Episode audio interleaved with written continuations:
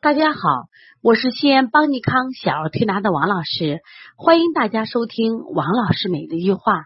今天分享的主题是孩子经常清嗓子，考虑是食物不耐受。小皮皮是邦尼康调理中心的一个老客户了，他在四五个月的时候就开始在我们推拿中心做保健。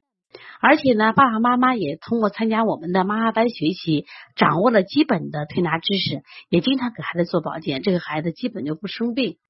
时隔两三年以后，前几天皮皮父母呢带着皮皮来了，然后一见我就说：“王老师，皮皮什么都好，就这个咽炎呀，吭吭了半年了，让我听得心慌。咳起来也不重，就是不停的吭吭吭吭，特别是他遇到比如说紧张呀。”或者是这个遇到这个情绪不好的时候呢，这个吭吭的声音就更大了。那我就给妈妈讲，我说你在考虑这个咽炎的时候，应该有两个思路。第一个思路呢，考虑的是咽炎，咽炎呢是有这个细菌感染、病毒感染引起的。其实你还要应该考虑是什么呀？食物不耐受。那么什么叫食物不耐受呢？其实它是食物过敏的一种。就是我们平常理解的食物过敏，是我吃了海鲜了，身上长出疹子了，或者是肿了，这叫食物过敏。其实还有一种食物过敏叫隐形的过敏，叫食物不耐受。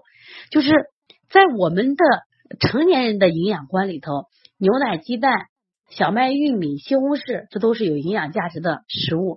但是在这个孩子的身体的免疫器官识别系统里，他认为是毒药。就是不要以为爸爸妈妈认为是好的，孩子身体就接受。那么，如果这个孩子不接受，他的免疫器官就才出一些排异反应。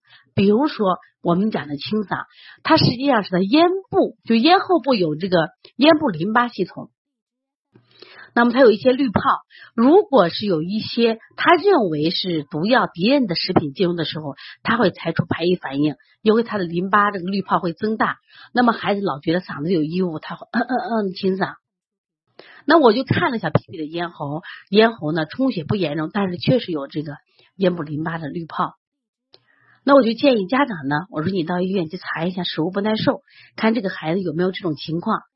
那么到医院检查的结果是，真的是像我说的那样，这个孩子是严重的牛奶不耐受，而这个牛奶妈妈每天都会给孩子吃，也就是说，妈妈认为最有营养的东西。最有营养的东西，但是在孩子的身体里却认为它是敌人，而我们不知道它是以嗯嗯嗯的清嗓的形式反映给他，但是妈妈却怎么治疗呢？